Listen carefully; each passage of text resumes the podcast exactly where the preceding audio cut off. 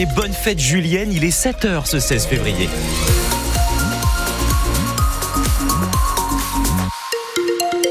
Et en vous souhaitant d'avance un très beau week-end, c'est Kevin Baudreau qui nous arrive pour l'information. Bonjour Kevin. Bonjour Quentin, bonjour à tous. Ah, ça c'est un rayon de soleil qui fait son entrée, c'est normal puisque le soleil nous arrive dès demain, samedi et dimanche. Des températures moyennes cet après-midi de 9 à 14 degrés. Ce matin on est déjà sur des moyennes de 5 à 12. Quelques gouttes de place en place pour aujourd'hui, mais rien de bien méchant. Bulletin complet en fin de journal.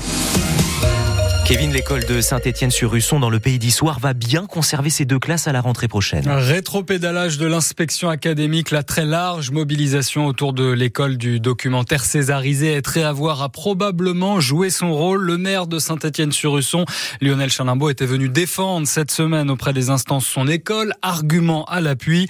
Il est donc soulagé de cette issue favorable pour sa commune.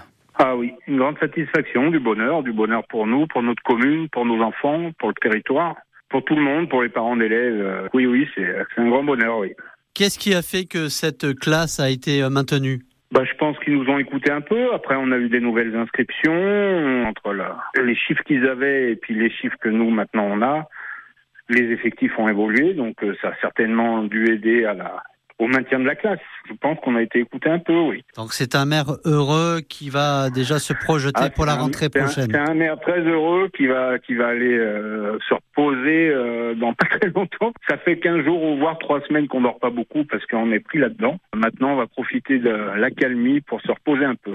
Lionel Chanimbo avec euh, Olivier Vidal, autre classe sauvée in extremis, Saint-Gervais d'Auvergne et Pont-au-Mur. Au final, il y aura 30 fermetures et 16 ouvertures de classe à la rentrée prochaine dans le Puy-de-Dôme. Une carte scolaire rejetée une nouvelle fois par les syndicats, mais bien entérinée par la préfecture.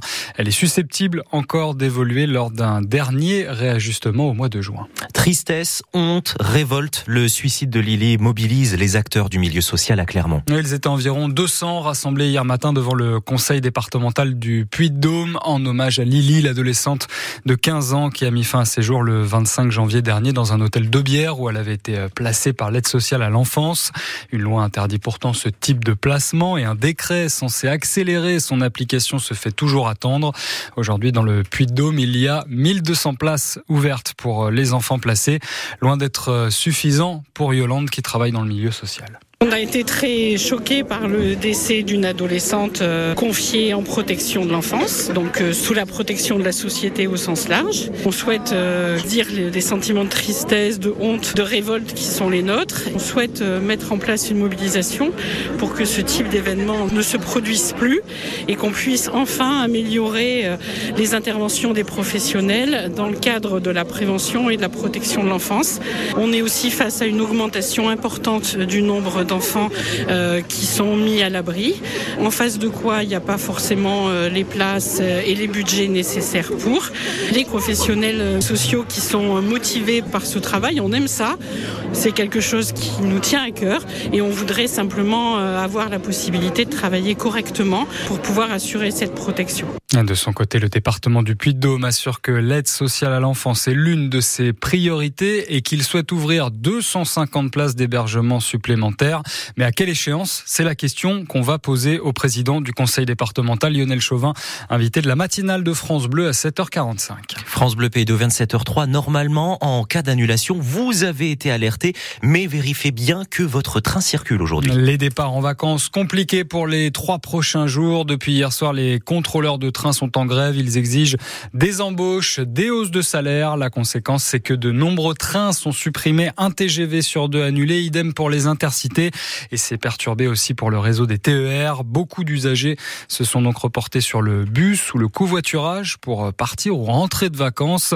Dans ce contexte, des députés et des sénateurs de droite relancent l'idée d'une proposition de loi pour interdire la grève pendant les vacances et les jours fériés. Un mois de janvier particulièrement mortel sur les routes le mois dernier, 240 personnes sont mortes en France. C'est 6% de plus par rapport au mois de janvier 2023. Une hausse qui concerne surtout les usagers dits les plus vulnérables comme les cyclistes ou les piétons. Bruno Le Maire dans le Puy-de-Dôme aujourd'hui, déplacement consacré à l'industrie verte et à l'économie circulaire. Le ministre de l'économie s'entretiendra d'abord avec euh, Florent Ménégo, le patron de Michelin, avant une visite du site industriel de Carbios, l'entreprise spécialisée dans le biorecyclage des bouteilles plastiques. En football comme en amour, 7 ans, c'est un cap compliqué.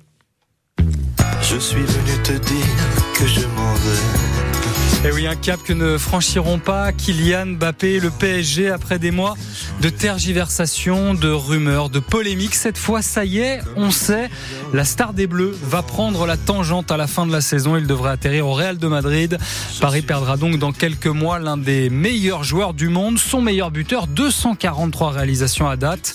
Un crève-cœur pour les supporters parisiens. Oui, mais pas tant que ça en fait. Je suis dégoûté, mais bon, ça peut faire que du bien au club en vrai. Une nouvelle ère, je pense. Il faudra surtout bien remplacer, pas que par un joueur, un groupe Je pense que pour l'image d'Mbappé, c'est bien.